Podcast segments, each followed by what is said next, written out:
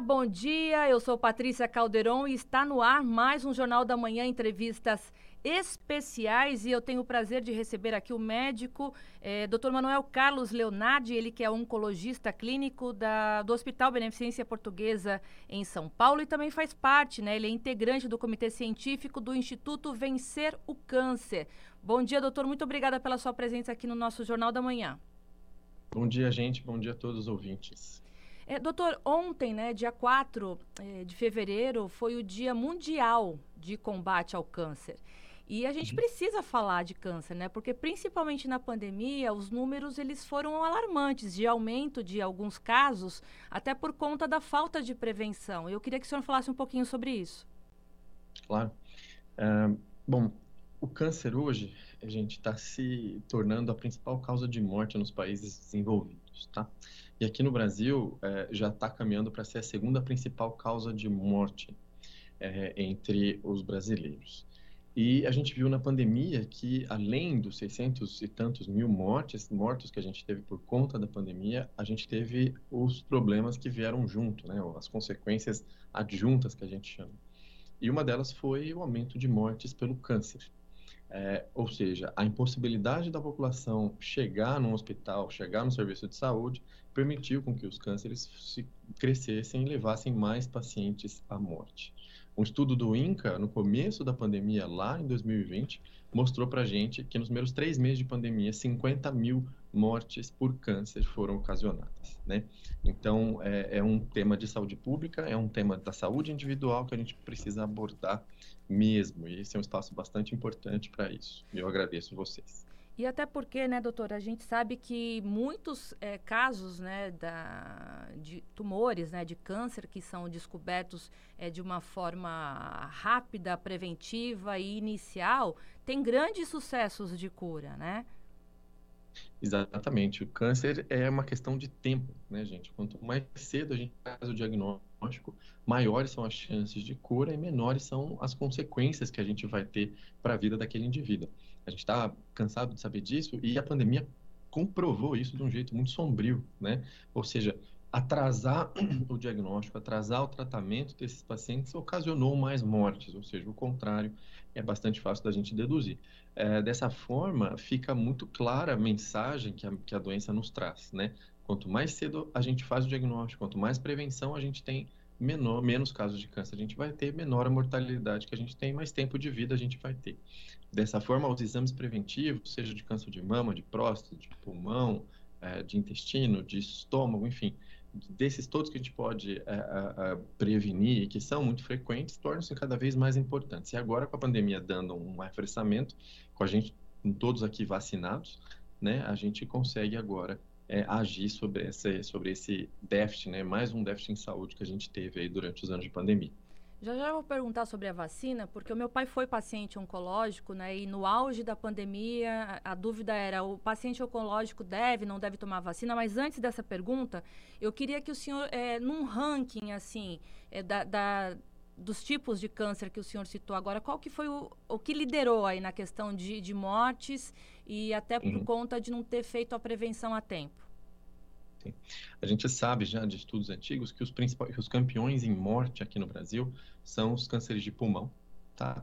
Depois os cânceres do trato gastrointestinal, os cânceres intestinais, né? Seja de intestino grosso, seja de estômago e assim por diante. É, os de pulmão são os, os que são de longe os mais mortais, os mais letais, né? E hoje, desde, na verdade, desde 2014 aqui no Brasil, a gente tem medicações que conseguiram mudar a história natural desse tumor, né? Era um tumor que matava os pacientes em 3, 4 meses, mesmo com quimioterapia.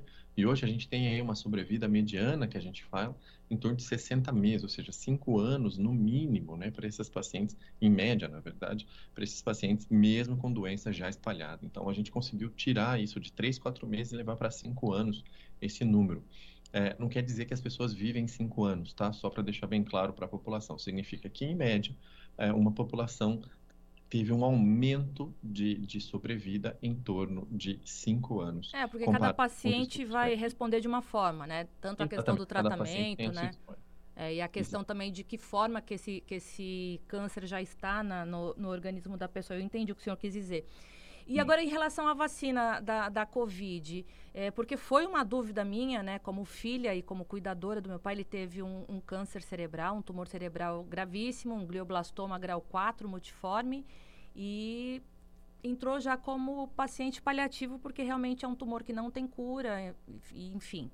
É, uhum. Aí a dúvida era: aplica-se a vacina, não aplica? E na semana que ele recebeu a vacina, é, ele passou muito mal, mas a gente não sabia compreender se era, era por conta da vacina, se era porque a, a, a imunidade dele realmente estava baixa, é, se o, a quimioterapia estava trazendo aquelas consequências. Então, assim, até hoje, é, infelizmente, a gente não, não, sabe entender. Eu queria que o senhor contasse para a gente na sua, no seu cotidiano, na sua rotina como oncologista? O que, que o senhor tem orientado aos pacientes? Os pacientes têm trazido algum tipo de, é, de, de, de, problema após a vacina? Como que tem sido isso no consultório, doutor? Bom, em primeiro lugar, sinto muito em saber pela história do seu pai, é realmente uma doença bastante grave e, e é uma doença que a gente ainda falta muito a gente entender ela por completo para poder melhorar os níveis de, de tratamento. Né? É uma doença bastante complicada. É uma doença é. complicada, é uma doença é, triste, né? Porque afeta, afeta to, todo câncer ele é triste. Eu, eu não estou uhum. querendo dizer que o do meu pai é, é é mais triste. Mas a gente vê o paciente parar de comer, parar de falar, parar de andar, não deglutir, não raciocinar, é, mudar a personalidade. Então, assim, é, é, é uma doença terrível e em 100 anos, que eu, eu, li muito sobre a doença, eu mergulhei na doença, em 100 anos não se tem nada promissor em relação a uma pesquisa contra o GBM, contra o glioblastoma. Isso é muito triste. E eu também quero perguntar para o senhor se dentro da... da eu, eu, eu, interrompi o senhor, mas a próxima pergunta vai ser justamente essa. Quais são as terapias hoje é, importantes, além da imunoterapia, que tem combatido cânceres é, complicados como este, né? Mas antes a gente vai falar da, da vacina da Covid. É, a vacina, a vacinação da, da Covid veio como principal a, principal ferramenta para a gente impedir com que essa pandemia continuasse matando tanto quanto tomava. Né? Os pacientes com câncer, é, era uma dúvida inicialmente o que a gente poderia fazer ou não, mas os estudos mostraram para a gente que a vacina era segura, inclusive nos pacientes com câncer. Aqui eu excetuo só os pacientes que foram submetidos a transplante de medula óssea. Tá? Para esses pacientes, existem algumas nuances do transplante que precisam ser primeiro avaliadas pelo hematologista ou transplantador antes da vacina. Tirando esses pacientes, todos os outros pacientes portadores de câncer devem ser vacinados conforme é, a orientação da atividade sanitária, da autoridade sanitária. Por que isso? Porque a gente viu que nos estudos uh, preliminares, especialmente os estudos uh, americanos e italianos, na, na, no começo da pandemia, mostraram que o, o, o, paciente oncológico responderia de uma forma adequada à vacina assim que ela foi, é, que ela foi testada. Tá? Então, é bastante seguro a gente fazer é, a vacinação dos pacientes com câncer. Entretanto, as vacinas, seja ela qual for, tá? E aqui eu não estou dizendo especificamente de uma vacina A ou B do Covid. Toda vacina, como toda medicação, tem seus efeitos colaterais. Né? É, alguns efeitos colaterais mais graves, outros menos graves, e a gente viu uma paniceia aí meio desvairada sobre isso durante esse ano. É, toda vacina tem alguns efeitos de dor local, dor no, no, no ombro, dor no local onde foi aplicada, como alguns efeitos mais graves, tá? Efeitos sistêmicos, seja insuficiência de um órgão, insuficiência de outra coisa, tudo isso pode acontecer. Para vocês terem uma ideia, a vacina da febre amarela, que está no calendário obrigatório brasileiro, ela tem 2% de uma taxa de complicações mais graves, né? E a vacina do Covid, essa porcentagem não chega nem a meio por cento. Então, a gente está falando de uma vacina bastante segura aqui.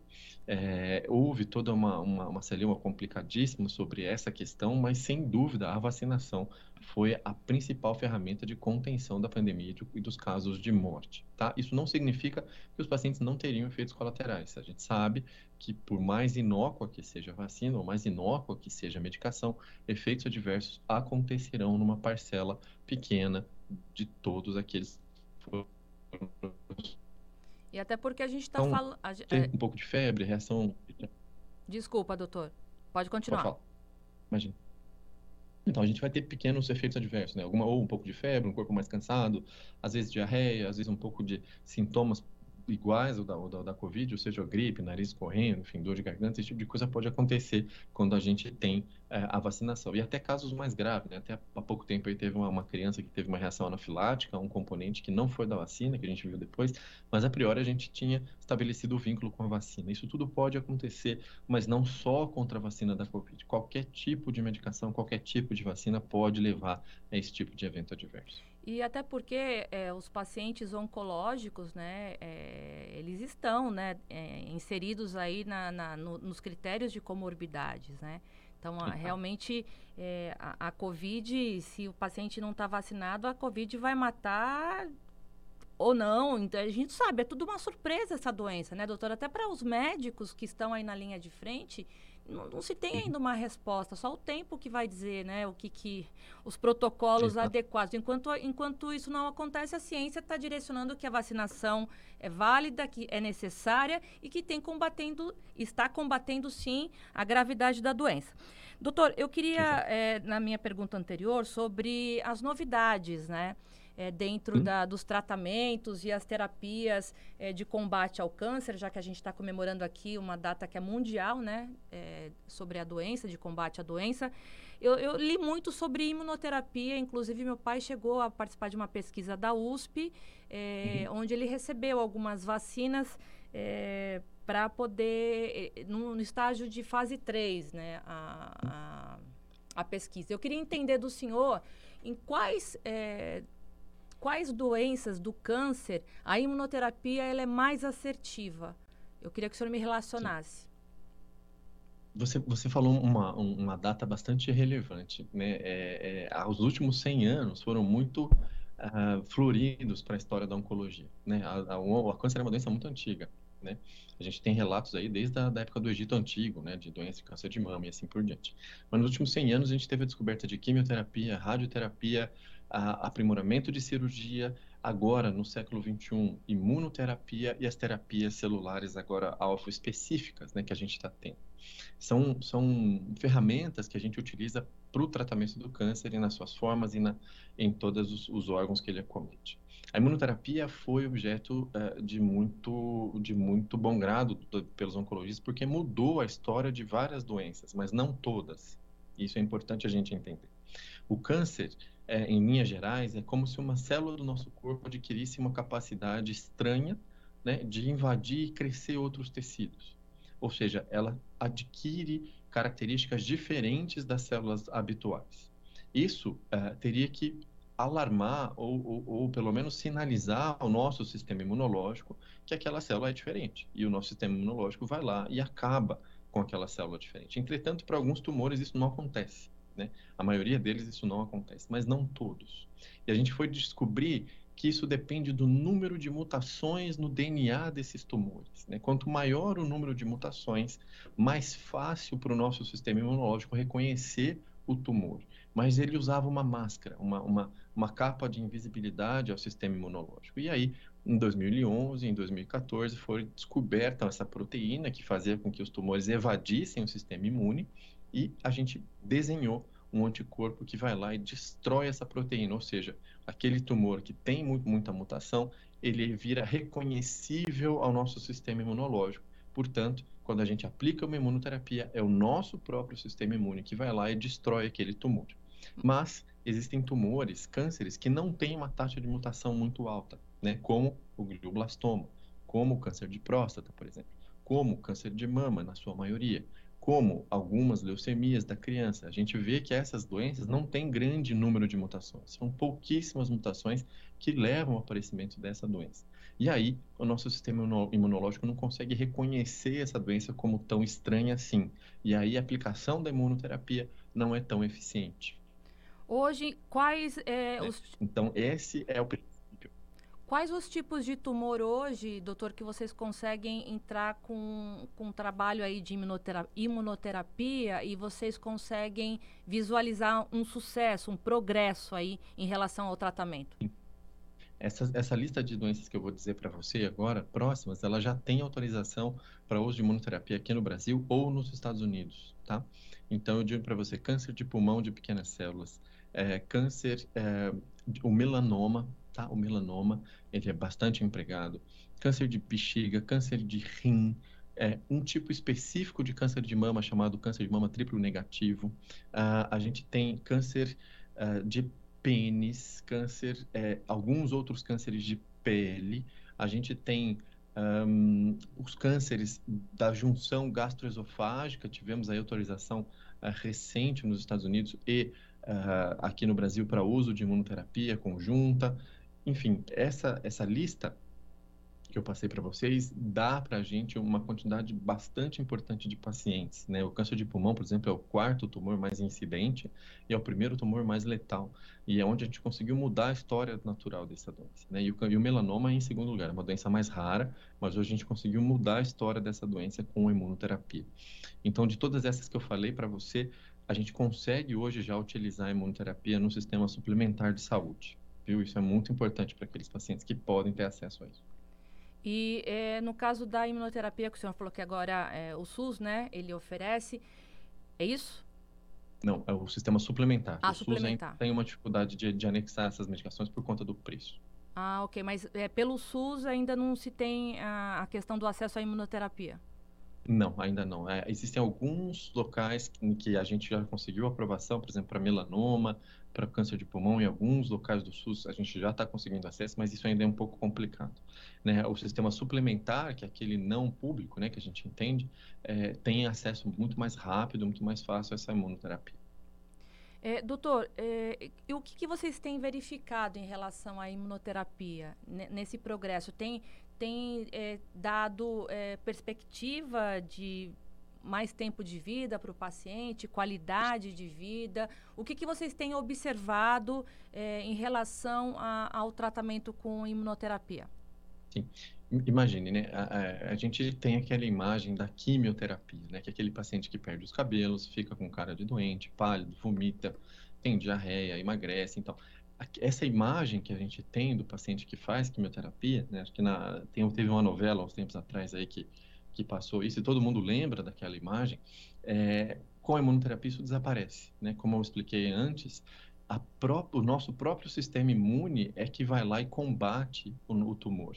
Ou seja, não existe uma, uma toxicidade de uma droga que a gente está injetando no, na circulação do paciente. Né? Existe apenas aí a, a, a, função do nosso sistema imune. Então, a gente não tem, ou tem muito menos, efeitos adversos do tipo queda de cabelo, uh, do tipo vômito, náusea, diarreia, esse tipo de coisa diminui demais. Então, é um tratamento muito mais fácil de ser feito e com efeitos, dependendo daquele tumor, de, de magnitude muito maior. Né? Como eu falei para você, câncer de pulmão e melanoma são os dois principais uh, exemplos nos quais a gente vê uma mudança absoluta em termos de sobrevida, de vida por mais tempo, por vida com uma melhor qualidade e, em alguns casos, até cura, né? mesmo na doença espalhada.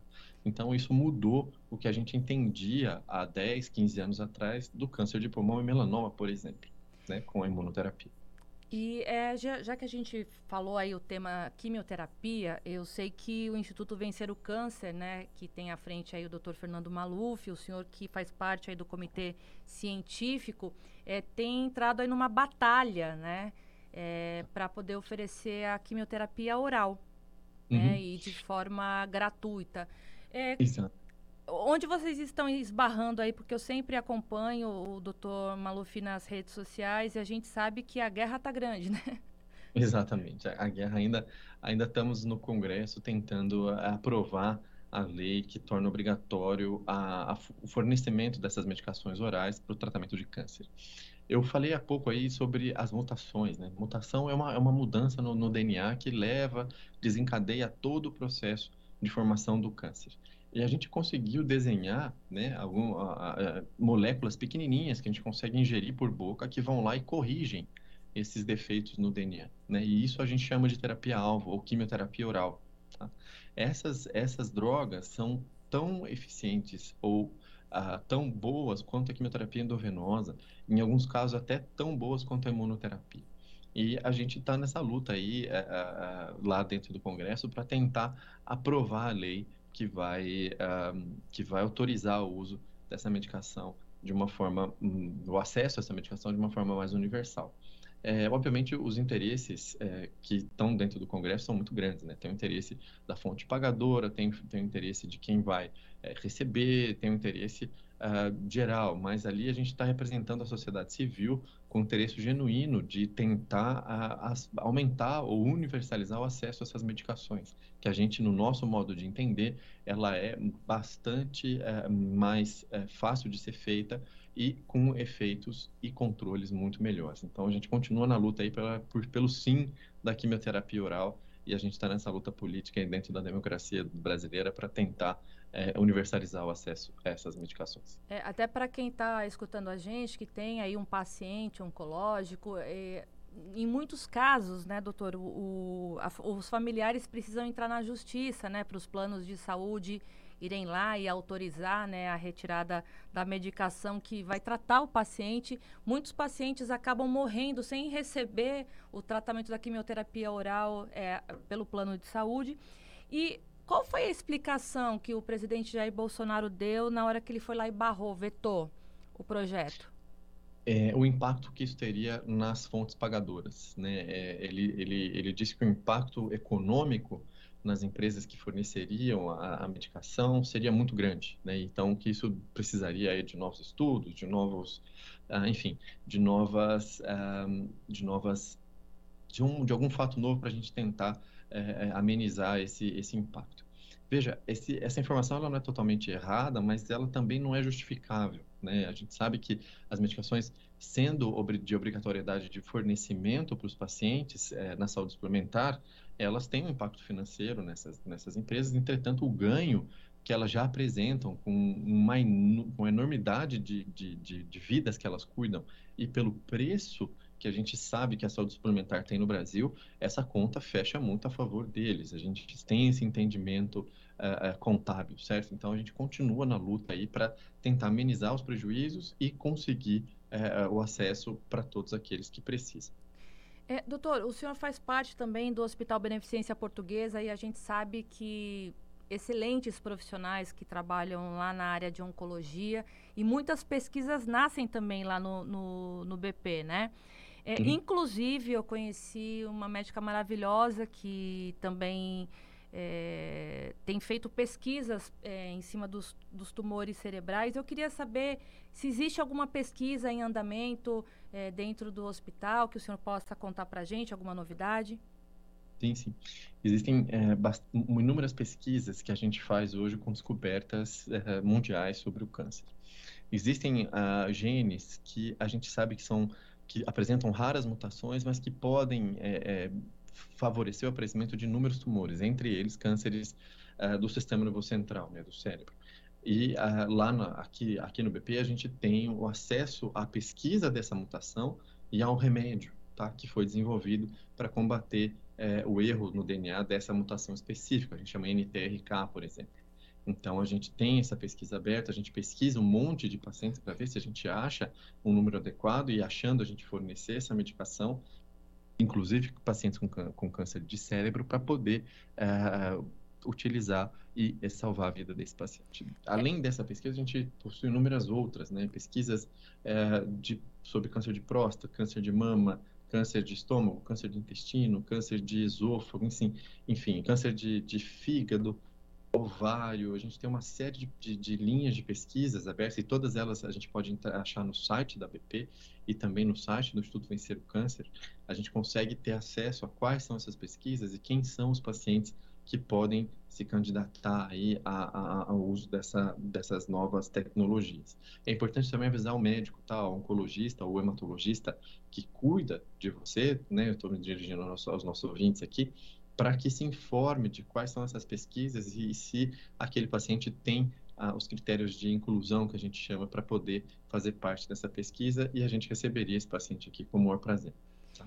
E eu me lembro, até mandar um abraço aqui para a doutora Camila Yamada, que foi ela que realmente pegou todo o material né, genético do meu pai e, e a, a questão de tecidos tumorais para mandar para fora do país, porque existe essa parceria de vocês com institutos internacionais, né? E que sendo, se o paciente se enquadra naquela fase da pesquisa, o próprio hospital oferece todo o tratamento na, né, durante é, o, o, o, tempo de pesquisa da doença, né, doutor?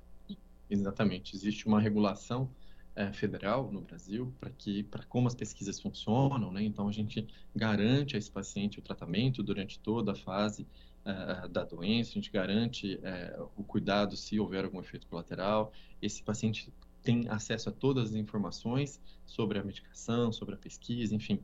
É, isso é bastante claro e bastante seguro no Brasil hoje a gente fazer pesquisa.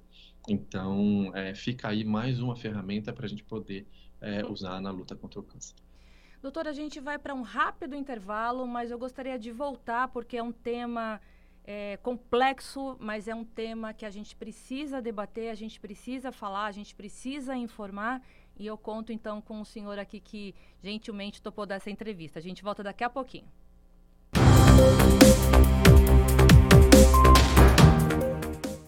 Estamos de volta aqui diretamente do seu Jornal da Manhã, entrevistas especiais de sábado. Eu tenho o prazer de receber aqui o Dr. Manuel Carlos Leonardi, que é oncologista clínico do Hospital Beneficência Portuguesa em São Paulo e também faz parte aí do Comitê Científico do Instituto Vencer o Câncer, um instituto incrível fundado pelo Dr. Fernando Maluf e tem outros integrantes, né, doutor? Sim, sim. O corpo clínico aqui da BP. Conta pra gente. Parte, né? Tem o Dr. Fernando Maluf, que é o nosso fundador, o Dr. Antônio Carlos Buzaide, né, que é o que é também fundador, o Dr. Drauzio Varela, todo mundo conhece, também fundador, e tem todo o corpo clínico aí da BP e de alguns outros hospitais que fazem parte uh, do comitê científico, do comitê, enfim, uh, de vários comitês que o Instituto possui. Uh, essas três figuras, né, Dr. Fernando, Dr. Buzaide e Dr. Drauzio, são bastante conhecidos, né, e, e são os nossos nossos chefes aí guias e, e mentores nessa, nessa luta. Doutor, é, eu li muito sobre câncer, né? É, porque a partir do momento que você tenha um membro da família, é, isso não é exclusivo, acho que talvez de mim. Eu sempre me informei sobre que você tem alguém na família com a doença, você precisa buscar alternativas, tratamentos, terapias, informação. A pergunta que eu faço para o senhor é o seguinte: o senhor acredita nas terapias alternativas? Eu pergunto isso porque existem é, inúmeras né, possibilidades aí na, na, área alternativa, mas que o paciente ele precisa estar tá de acordo aí com, com o oncologista, né? Enfim, com, com os médicos, com o corpo clínico que está cuidando desse paciente. Eu queria a opinião do senhor. Claro.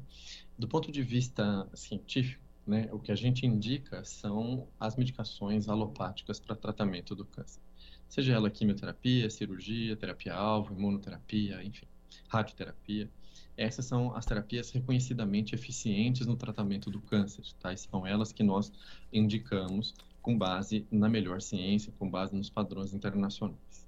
As chamadas terapias holísticas, elas são inúmeras, tá? E aí a gente precisa de uma de uma de uma diferenciação para poder entender direitinho o que são essas terapias do ponto de vista uh, holístico, as terapias que a gente diz, terapias espirituais, né, seja ela cirurgia espiritual, seja ela uh, uh, novena, sejam elas, enfim, rezas, enfim, assim por diante, passes, eh, isso tudo, dentro do contexto religioso de cada indivíduo, faz muita diferença sim.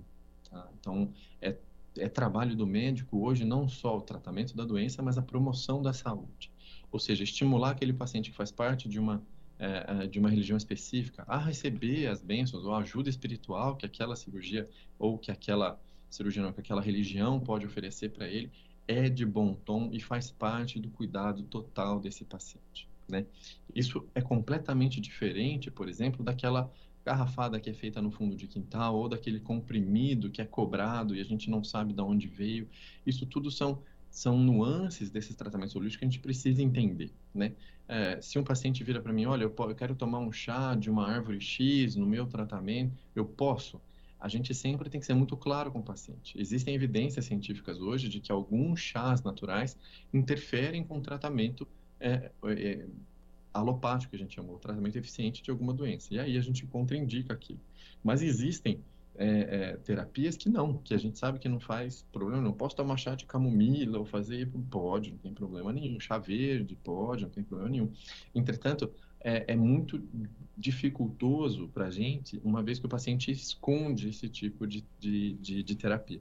Então, o que a gente orienta é que o paciente sempre comunique ao seu médico que ele está fazendo junto, é, e o médico, de posse daquela informação, vai dizer para o paciente se aquilo tem ou não alguma informação na, na literatura científica de, aqui, de que aquilo atrapalhe ou não. Medicações que são feitas em fundo de quintal, que não têm origem muito esclarecida e que são manipuladas, tá? seja ela garrafada, comprimidos, enfim, qualquer tipo de, é, de medicação ou é para medicação que vem com essa interferência humana, eu de cara já peço para que o paciente me traga do que aquilo é feito ou simplesmente pare de usar. E aquelas terapias holísticas relacionadas à cultura, à religião, a um, um acolhimento uh, uh, espiritual desses pacientes, isso deve ser estimulado de uma forma bastante humana e bastante ampla. É, doutor, o canabidiol, qual que é a informação? É a ideia que o senhor tem? O senhor tem algum paciente que faz um tratamento complementar alternativo com cannabis? A gente sabe Sim. que várias pesquisas indicam aí, principalmente para é, tumores cerebrais, né, onde a, a, a, planta, né, o cannabis, ela, ela é, colabora para que as convulsões elas sejam menores. Enfim, qual que é a opinião do senhor em relação ao cannabis?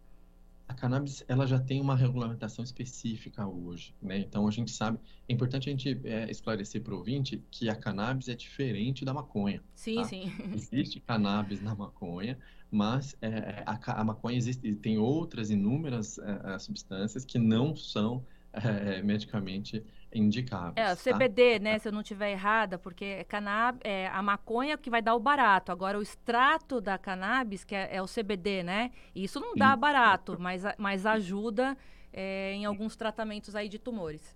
Exatamente. Uma, uma das, das, das, substâncias que existe na maconha, mas que não é para ser usado em natura, tá? É, é o canabidiol tá? que é o óleo da cannabis, que a gente chama. O canabidiol tem algumas propriedades bastante interessantes para os pacientes. O, ele estimula a fome, né? ele diminui náusea, né? ele aumenta a, o, a sensação de relaxamento, ele diminui, ele aumenta o limiar convulsivo. Então, ele tem algumas propriedades que são muito uh, bem-vindas para os pacientes que estão fazendo uh, tratamento de câncer. É, lembrar que ele não é o elixir, tá bom? Não é o elixir dos deuses e muito menos vai causar algum tipo de alucinação. Ele tem unicamente esses objetivos: deixar o paciente com, com uma sensação menor de enjoo, com uma sensação maior de fome para poder comer, né, para poder se, se, manter o seu peso durante o tratamento oncológico e vai aumentar o limiar convulsivo dos pacientes que têm algum tipo de lesão cerebral. Ou seja, são efeitos muito bem-vindos né, é, para o tratamento é, oncológico e é, é ele é um adjuvante Tá? Então, a gente tem outras medicações que tem, que fazem esse mesmo efeito, e ele vem para ajudar mais uma ferramenta no tratamento. Lembrar que isso é diferente do THC, tá? que está presente na maconha. O THC é uma substância que pode levar a doenças psiquiátricas, pode levar uma.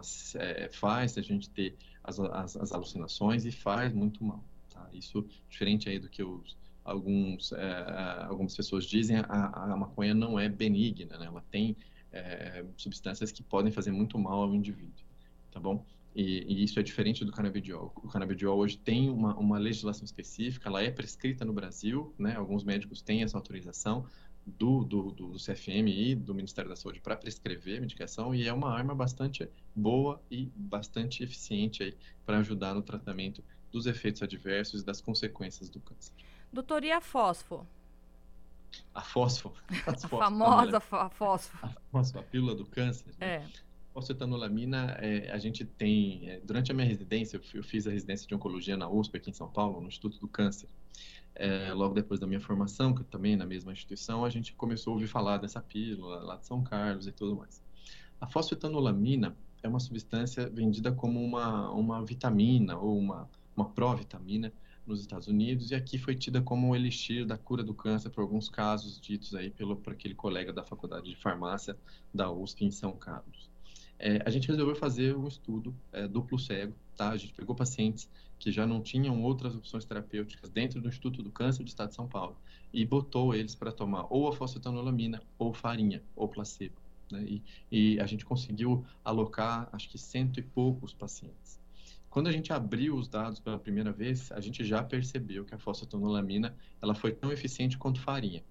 Né? Então, é, ela, ela é uma, uma, uma substância charlatã no ponto de vista de tratamento do câncer e não deve ser recomendada para nenhum paciente como é, terapia é, ativa contra os cânceres. E, mas no mercado paralelo a gente sabe que o comércio dessa, dessa, desse comprimido ele acontece ainda, né, doutor? Infelizmente, infelizmente a, a gente tem aí a, pessoas que se aproveitam da fragilidade, do, do, do desespero daquele paciente com câncer para ter algum tipo de vantagem financeira, vendendo esperança de uma forma criminosa. Tá? Isso é a mensagem que a gente sabe que a falcetonolamina passa hoje. Doutor, eu queria falar um pouquinho sobre alimentação. O açúcar, ele tem alguma contribuição é, no, nos casos de tumores? Eu pergunto isso porque é, tem, é, são várias as opiniões e, e, e, opiniões diversas, né? Não, o açúcar branco ele não pode ser consumido pelo paciente oncológico porque o, o açúcar branco ele alimenta essas células desenfreadas, enfim. Eu queria, se o senhor sabe em relação a isso, tem alguma pesquisa que prove realmente que o açúcar refinado faz mal para o paciente oncológico? Sim. É, essa, essa questão é um pouco delicada por conta do nosso entendimento, né? O que a gente entende como açúcar são carboidratos simples, tá? O açúcar branco, o pão branco, é, massas é, é não é, é, integrais, enfim, tudo isso é composto de carboidratos simples. Para a gente, isso é açúcar. Todo alimento que tem açúcar refinado tem um índice glicêmico muito baixo, né? Ou seja, o que, que é isso? Quando ele cai no nosso organismo, ele rapidamente leva a um pico de insulina. Tá? Insulina, a gente sabe que é um hormônio natural presente em todos nós. Existiu, há alguns anos atrás, um experimento chamado a experiência de Wardenburg, que mostrava que células de câncer, quando alimentadas com glicose simples, cresciam mais rápido do que as células normais. Isso é verdade, tá? In vitro, dentro do laboratório, na plaquinha de vidro. Isso é verdade. Isso ainda não foi comprovado é, no, no, no, paciente em vivo, dentro do paciente em vivo, porque o nosso metabolismo é muito mais complexo do que simplesmente ser alimentado por glicose. A, a glicose é a fonte primária da nossa energia, tá? Mas ela é multiplamente é, é feita, é, é, processada pelos nossos passos metabólicos. A gente sabe que todos os alimentos que têm carboidrato simples e que levam a picos de insulina muito altos são deletérios, não só em termos de câncer, mas em termos de doenças de uma forma geral. Doenças cardiovasculares, doenças infecciosas, doenças oncológicas e assim por diante. Dessa forma, o paciente com câncer deve ser é, estimulado a não é, ingerir essas alimentos, esse, esse tipo de alimento. Ou seja, trocar o arroz branco por arroz integral, trocar a, a, a batata inglesa por batata doce, assim por diante, é, com a ajuda de um profissional da área, tá? Para a gente manter esse paciente com uma dieta que vai dificultar o acesso do câncer à glicose simples. A gente não pode esquecer que as nossas células naturais também se alimentam de glicose. Né? Então, não é que a glicose é o veneno, tá? não é que o açúcar é o veneno, é que a gente precisa dificultar o acesso do tumor à glicose simples. Isso a gente consegue com uma alimentação baseada em carboidratos complexos, sem açúcares refinados, sem carboidratos simples e assim por diante. Isso é factível, isso a gente sabe que os profissionais de nutrição estão cansados de saber como é que isso é feito, e é, o extremo disso não deve ser levado em consideração, ou seja, aqueles colegas é, que prometem a cura do câncer simplesmente pela mudança da dieta, isso nunca foi comprovado, tá? Isso nunca teve estudos sérios é, que mostrassem isso. Isso não pode ser veiculado como uma informação de relevância. Era até né? minha, minha próxima pergunta era essa, doutor, não querendo interromper, mas essas dietas é, radicais, né, onde se retiram é, várias, vários alimentos até importantes para o tratamento do, do paciente oncológico, porque ele não pode ficar fraco, ele não pode ter plaqueta baixando, né, ele, a imunidade dele já está diferenciada, então essas alimentações mais radicais, elas podem até trazer problemas para o paciente oncológico. Se eu tiver errada, pode me corrigir. Não, você está certíssimo, é isso mesmo. A gente perder peso de uma maneira muito acentuada durante o tratamento oncológico é sinal de mau prognóstico, tá? Ou seja, aquele paciente que perde muito peso durante o tratamento é sinal de que ele não vai bem. Então, a manutenção do tratamento, a escolha de alimentos mais saudáveis, evitar alimentos que tenham carboidratos simples, isso tudo faz parte do tratamento oncológico, tá? Por isso que a gente chama que o tratamento do câncer ele é quaternário hoje em dia. Ele precisa de um monte de pacientes devido à sua complexidade. Que a gente vai desde a cirurgia, desde a quimioterapia, imunoterapia, radioterapia, exame de imagem, nutrição, manutenção de peso, fisioterapia, ou seja, a gente precisa de um monte de profissionais para poder dar conta é, de uma forma adequada desse tratamento. Você está mais do que certa, tá? Mexer na dieta do paciente oncológico é necessário o acompanhamento de um nutricionista e tirar aqueles alimentos que são importantes para a gente manter a nossa energia, manter o nosso peso, manter o nosso metabolismo, é deletério e pode provocar morte, sim. Doutor, quando é, um médico escolhe a área de oncologia, ele se especializa em algum determinado tumor? O senhor é especialista de algum tumor ou o senhor trata no, de uma forma geral? Eu queria que o senhor explicasse para mim. Aqui no Brasil, a gente tem a formação é, geral, tá? a formação total. São a gente faz seis anos de faculdade, dois anos de clínica médica e três anos de oncologia clínica, e a gente sai apto para tratar qualquer tipo de tumor do ser humano. Entretanto, é, nos locais, é, nos centros mais avançados do mundo, e aqui no Brasil também, a gente acaba se especializando em uma, duas é, áreas específicas, porque a quantidade de informação gerada hoje, em termos de pesquisa sobre o câncer, ela é muito grande.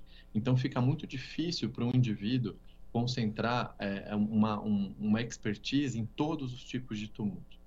É, então, a gente acaba concentrando os nossos esforços e se dividindo em forças-tarefas para poder é, é, escolher é, a área que a gente tem mais afinidade e trabalhar em equipe caso a gente precise de opinião de outro colega sobre um outro tipo de tumor. Ou seja, nos grandes centros, aqui em São Paulo isso já acontece, a gente acaba escolhendo uma ou duas áreas para se especializar, para ser um expert naquela área, e outro colega escolhe outra área assim por diante, para a gente poder ter um time que seja completo para tratamento de qualquer tipo de tumor. E é assim que a gente faz hoje em dia. Mas isso ainda não, não sai da formação do indivíduo, isso no mundo todo, viu? É, a gente está caminhando para isso ainda. É, qual foi a, a, a área que o senhor escolheu para poder dedicar essa expertise? Eu escolhi duas áreas, né? Então, para mim, eu sou expert em câncer de mama e em câncer do trato gastrointestinal. Né? São as duas áreas que eu mais me dedico no tratamento a, dos pacientes oncológicos, tá? E, e, são as áreas que eu tenho mais é, facilidade, mais, mais os números mais facilmente na, na cabeça.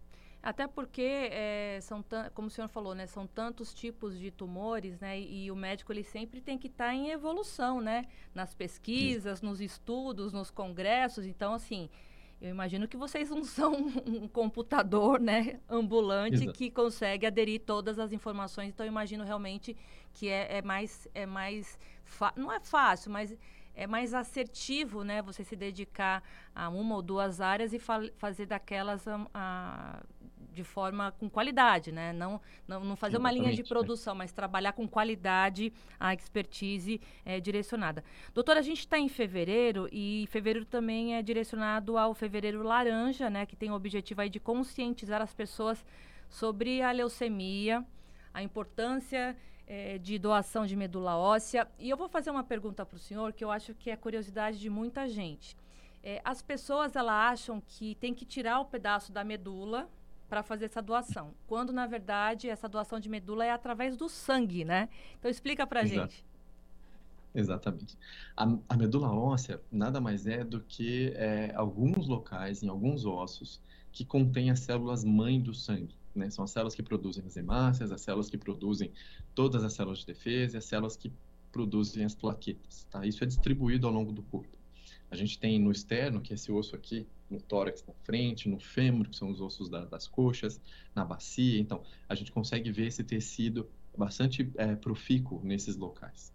É, entretanto, algumas dessas células circulam no sangue, na corrente sanguínea. Então, doar a, a medula nada mais é do que doar um, um, pouco de sangue, periférico mesmo. A gente vai aqui no braço do indivíduo, coleta um pouquinho e a gente faz análises nessas células que mostram para a gente qual o tipo de célula mãe que aquele paciente tem para gerar leucócitos, que são as células de defesa, para gerar as hemoglobinas, que são as células vermelhas do sangue que carregam o oxigênio, e para gerar plaqueta. E a gente faz um, um, cadastro daqueles dados. Né? A gente sabe que nenhum indivíduo é 100% igual a um outro indivíduo, tá? Tirando aí os gênios univitelínicos, que são praticamente iguais uns aos outros, em termos genéticos, nenhum outro indivíduo é igual ao outro.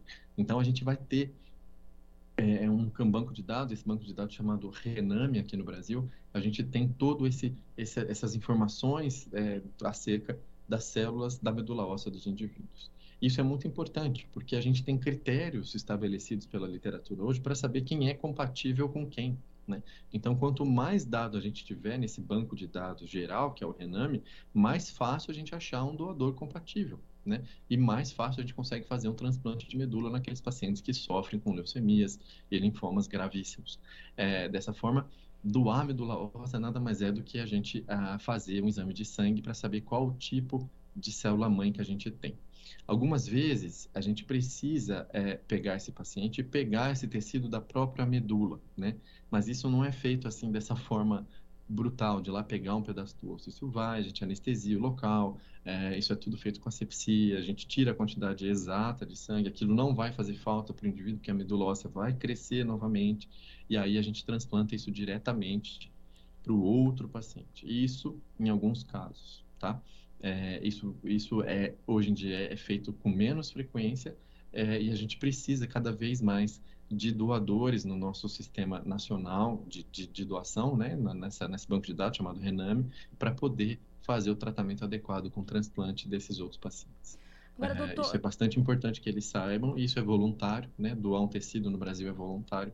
Então, quem quiser se informar, a gente tem aí no, na internet uma série de informações sobre Agora, para um paciente que foi diagnosticado com leucemia, é, quais as chances de um parente mais próximo ser o possível doador para não ter que entrar nessa, nessa pesquisa que às vezes pode ser assim uma agulhinha no palheiro, né?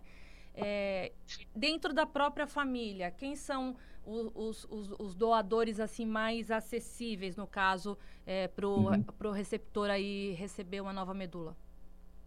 São os pais, né? O pai ou a mãe são os, são os doadores mais é, é, que têm a maior probabilidade de ser compatível, depois os irmãos, né? E assim, conforme o grau de parentesco que a gente vai ter. É, isso não significa que ele não possa ter um achado de um paciente no banco de dados geral. Né? Claro que é mais, é mais difícil, é mais raro, mas a gente tem 210 milhões de pessoas nesse país. Né? Então, mesmo que seja uma agulha no palheiro, se a gente tiver tudo organizadinho, a gente tem uma chance em 210 milhões de achar, é, é, mesmo que o nosso pai ou nossa mãe não seja compatível, é melhor do que a gente ter, por exemplo, em 100 milhões, é, metade da população, e assim por diante. Então, quanto mais é, doadores a gente tiver, maiores as chances da gente poder encontrar um doador para aquele paciente que sofre com leucemia ou linfoma graves, tá? Mas a maior chance realmente são dos progenitores, pai ou mãe, e depois os irmãos daquele indivíduo. É, doutor, ainda sobre, sobre a leucemia, é verdade quando é, o, o, receptor recebe uma nova medula, ele, o sistema imunológico dele modifica todo, inclusive o fator de, de, de, sangue, se ele era O positivo, ele pode se transformar em A negativo. Como que isso funciona? Eu estou aqui fazendo uma pergunta de leiga. É como se, se a gente pegasse imagina um computador, que a gente vai lá e formata aquele computador. Né? A gente tira todas as informações do software dentro desse computador e ele fica sem nada. Né? Isso a gente faz com a primeira etapa do transplante, que a gente chama de indução. Né? Isso a gente consegue com quimioterapia. A gente vai zerando a medula desse paciente. Ou seja, aquelas células mães que diziam para a gente o tipo de, de, de, de sangue, é, quais as, as, as vacinas que ele tomou, quais as infecções que ele já teve, quais os, as células de memória imunológica ele tem, tudo isso acaba com a quimioterapia de indução.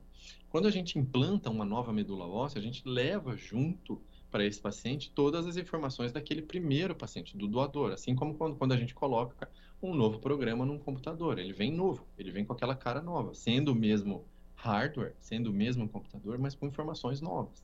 E assim a gente faz com a medula. A gente formata o indivíduo, a medula do indivíduo, e coloca ali novamente é, uma série de outras informações diferentes daquelas iniciais, mas às vezes nem tanto, né? É, que vão mudar, podem, na verdade, mudar características do indivíduo, é, como tipo de sanguíneo, ou até tipo de cabelo, cor de cabelo e assim por diante. Inclusive, o, o, paciente, assim que ele recebe essa nova medula, ele também precisa se vacinar, né? Como se ele virasse um bebezinho novamente, tendo que passar Exato. por todos os processos de vacinação, porque isso zera, né, doutor? Exatamente. A gente zera todas as informações imunológicas prévias e esses pacientes têm um cuidado é, perene depois do transplante, né? Eles sempre vão estar em acompanhamento com o seu médico hematologista para fazer as vacinações, enfim, para fazer toda a, a prevenção de, de, de de rejeição do enxerto, enfim, tem uma série de, de outras nuances aí que a gente precisa ter no paciente transplantado e que hoje no Brasil isso é feito de maneira bastante adequada e aqui na BP a gente tem aí um dos maiores centros de transplante aí do país e graças a Deus com bastante sucesso.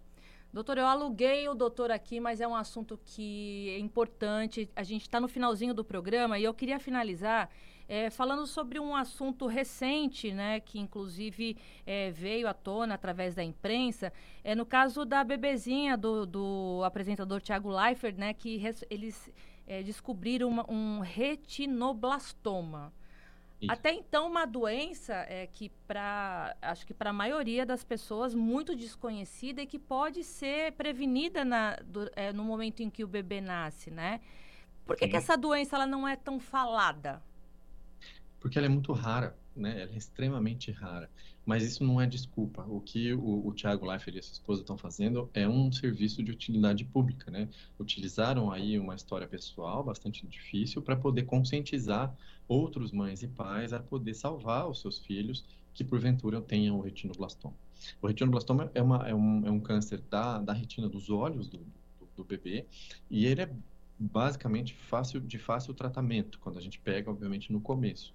E é uma doença curável potencialmente bastante curável. Então é, fazer o rastreamento dessa doença ou naquele primeiro sinal de que o paciente talvez não esteja enxergando corretamente levá-lo a um especialista adequado um oftalmologista é, aqueles especialistas em criança em especial deve ser a conduta aí dos pais para poder salvar o seu filho o, a história do Tiago aí é, foi uma história de felicidade, graças a Deus. O, o filho dele está sendo tratado, já está tendo remissão aí do, pelo tumor, pelo que a gente viu aí na mídia. E isso é uma história que é bastante comum quando a gente consegue pegar, fazer esse, esse diagnóstico no momento correto e aplicar o tratamento correto. Né? E, e aí foi mais uma, mais uma história, graças a Deus, bem sucedida que serve para a gente conscientizar todos os pais aí de, de, de crianças que estão nascendo, que nasceram há pouco no, no país, para que olhem os olhinhos do seu filho, ver para onde ele olha, ver se ele olha é, curvado, ver a cor na foto, enfim. Isso tudo são pequenos detalhes que valem muito a pena os pais é, sempre observarem seus filhos. É porque alguns sintomas trazem estrabismo, vermelhidão, né, deformação no globo ocular, perda de visão, dor ocular. Mas, em geral, esse diagnóstico ele pode ser feito assim que a criança nasce, porque é, é, além do teste do pezinho, tem o teste do olhinho também em algumas maternidades. Então, os pais eles precisam é, solicitar esse teste do olhinho, porque lá na maternidade, se essa criança nasceu com, com essa doença, já é possível, né, doutor, é, é, começar um tratamento. Sim, sim. Existem inúmeras doenças que são detectáveis pelo teste do pezinho, teste do olhinho, enfim, fora o colírio de prata que a gente costuma utilizar nos recém-nascidos para evitar qualquer tipo de infecção local. É, esses cuidados são, obviamente, dependentes de cada maternidade, de cada é, da facilidade de acesso que a gente tem, mas isso é facilmente prevenível nesses exames é, neonatais. Tá? Então, serve de alerta para os pais que estão agora em processo de, de gravidez ou em processo de parto ou que tiveram parto de recém-nascido há pouco tempo, correrem atrás, verem, fazerem esses testes preventivos, que isso tudo ajuda demais, não só para o retinoblastoma, para uma outra série de doenças graves também que podem acometer os recém-nascidos na espécie humana. É, mas mesmo que isso não seja feito, né, a mensagem que fica, e isso eu achei muito legal da parte do, do apresentador, foi que é, preste atenção no seu filho, né? Preste atenção nos olhos dele, qualquer sinal diferente, procure ajuda, né? Eu acho que isso é, a, a, são coisas que, que não são tão fáceis quanto o teste do pezinho, demandam atenção dos pais, mas que podem salvar a vida dele, sim. Né? Como ele conseguiu aí salvar a vida do filho. Graças a Deus. Doutor, muitíssimo obrigada pela sua participação. Doutor Manuel Carlos é, Leonardi, oncologista lá em São Paulo. A gente falou sobre tudo, eu acredito, que deu para fazer uma, dar uma geral é, para poder comemorar esse dia né, mundial de combate ao câncer, que foi ontem, na sexta-feira, dia 4. É, eu queria agradecer a tua gentileza, a, a, tua disponibilidade de passar aqui mais de 54 minutos com a gente, mas eu tenho certeza que quem está do outro lado assistindo a gente pelo YouTube, ouvindo a gente pela rádio, pelo nosso podcast, com certeza tirou alguma dúvida é, com essa lição de câncer aqui que o senhor deu para gente. Imagina, eu agradeço vocês pelo convite, pelo horário que vocês disponibilizaram com esse tema que é tão importante de saúde pública. Felicito aí a, a, a, a iniciativa que vocês tiveram, viu? E fico à disposição para qualquer dúvida dos ouvintes, dos nossos, do, de quem está assistindo aí pelas redes sociais fiquem é, super à vontade para perguntar qualquer coisa, que é um tema que todo dia está nascendo uma coisa nova, todo dia a gente aprende alguma coisa e a gente está à disposição para o que vocês quiserem. Muito obrigado mesmo pelo espaço e um bom dia a todos. Obrigada e até uma próxima, doutor. Até. O Jornal da Manhã fica por aqui. Muito obrigada pela sua audiência, pela sua companhia e sábado que vem tem entrevista exclusiva. Fica comigo e a gente se vê. Tchau.